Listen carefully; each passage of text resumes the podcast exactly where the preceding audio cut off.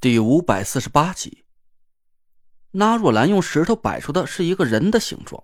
我猛地一下子想了起来，在野长城下面的山谷里，田慧文曾经消失了二十多分钟。等他再出现的时候，田慧文也同样用一堆石头摆出了一个人的形状，给我展示了一手精妙无比的鬼门十三针法，还有一套神秘莫测的，没错，是幽冥鬼步。我的脑子里一下子就出现了当时的情景：田慧文手捏金针，身形就像鬼魅一样飘忽不定。那套幽冥鬼步不止一次的在我脑海里出现过。我没事的时候也时常潜心琢磨，但我死活就想不通了。按照师傅教我的七星罡步和八卦罡步，每一步步法都必须符合天地同阳的规律。简单点说吧。就是脚下的每一步都要踩在天干或者地支的阳位，比如左脚踩在甲丙戊庚壬的任意一个方位上，右脚必须是子寅辰午申戌中的一个。而我仔细回想了一下田慧文脚下的步法规律，却感觉一头雾水，不知所谓。我把那套步法画在纸上，仔细琢磨了半天。无论我是用先天八卦还是用后天八卦套进去，都感觉田慧文的左右脚好像每次都是同时踩在了一阴一阳的方位上。我还试着自己走了几步，结果却把自己的两只脚啊给绊在一块，摔了个大马趴。我无奈的摇摇头，别说这根本就不符合任何一种刚步步法规律了，就算是刻意去把两只脚在一阴一阳的方位上，两条腿都会扭成麻花。所以，我一直就认为这套诡异的步法还停留在田慧文的脑子里，根本就没转移到我身上。但这时候，那若兰突然提醒了我一句，我心里一咯噔，警惕的盯着他的眼睛：“你是怎么知道幽冥鬼步的？”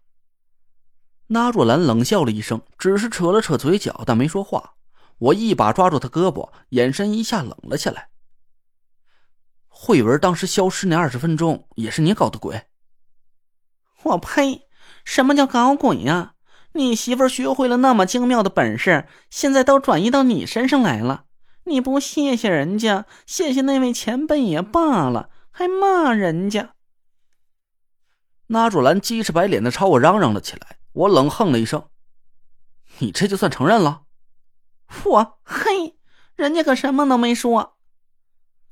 那若兰捏着兰花指，无力的抵赖着。我抬眼看了看田慧文，她咬了咬嘴唇：“累赘，你就别逼那师兄了，确实是不能说。行吧，行吧，反正我也相信不是师兄教你的，这步法连他自己都不一定会。”我无奈的松开那若兰的胳膊，那若兰幽怨的瞪了我一眼：“人家也想学，可是学不会呀。”“啊？为什么呀？”我心里的八卦之火顿时熊熊燃烧了起来。那若兰悻悻的哼唧了几声：“人家的命格是纯阴属性的，学不了这套步法。”我一下子就明白了过来，幸灾乐祸的大笑了起来：“ 哈哈，没错，你两只脚分别踩在阴阳方位上，就只有阴属性的方位会生效。嗨，师兄，你当时是不是偷偷自己练过这套步法？没少摔大屁墩吧你？”我，哼，去去去！那若兰没好气的推开我，抓紧时间把步伐想明白了，咱这就走了。再磨叽一会儿，天都亮了。我挠了挠头，心里有点犯难。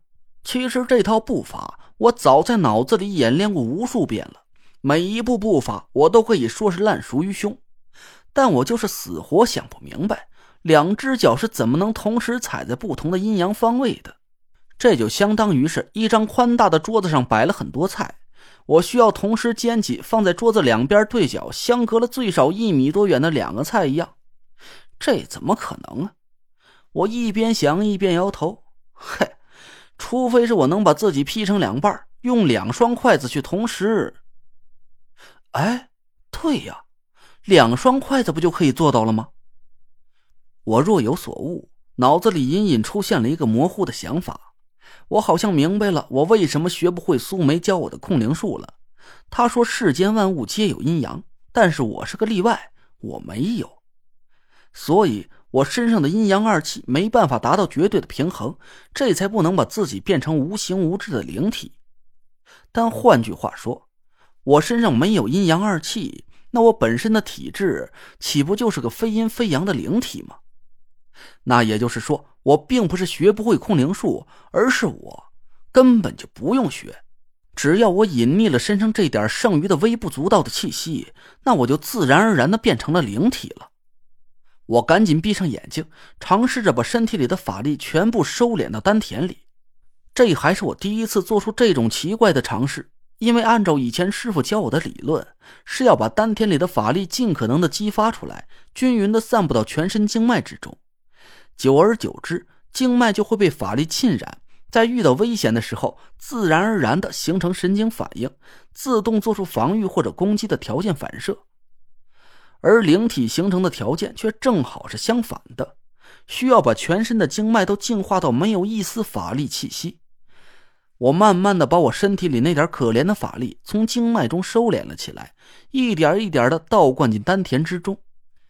我丹田里的凤鸟似乎是感受到法力归巢，它有气无力的打个哈欠。突然，凤鸟毫无征兆的停止了旋转。我愣了一下，似乎感觉不到丹田的存在了。几乎是与此同时，我只感觉身体一轻，脑子好像也随着法力的沉寂突然飘了一下。哎，我就像是一个没有重量的气球一样。两脚似乎马上就要离地而起，整个身子随着空气漂浮了起来。这种感觉太吓人了！我一紧张，丹田里的气息随着我的意念流淌了出来。我顿时气息一浊，身体瞬间有了沉重的质感。那种想要随着空气流动一起漂浮的感觉，马上就消失不见了。啊！我长长的吐了口气。纳若兰紧盯着我，脸色就和七巧板似的变幻不定。怎么样？纳若兰紧张的小声问我。我回想了一下刚才身体里那种诡异的感觉，朝他咧了咧嘴。瞧好了，我要变成两双筷子了。嗯，什么玩意儿？筷子？纳若兰愣了一下，我也没多解释，闭上眼睛，重新把身体里法力收敛了起来。呼。那种奇怪的感觉又传遍了我的身体，我好像能模模糊糊看见自己的形态，恍惚了一下，正在慢慢的变得透明。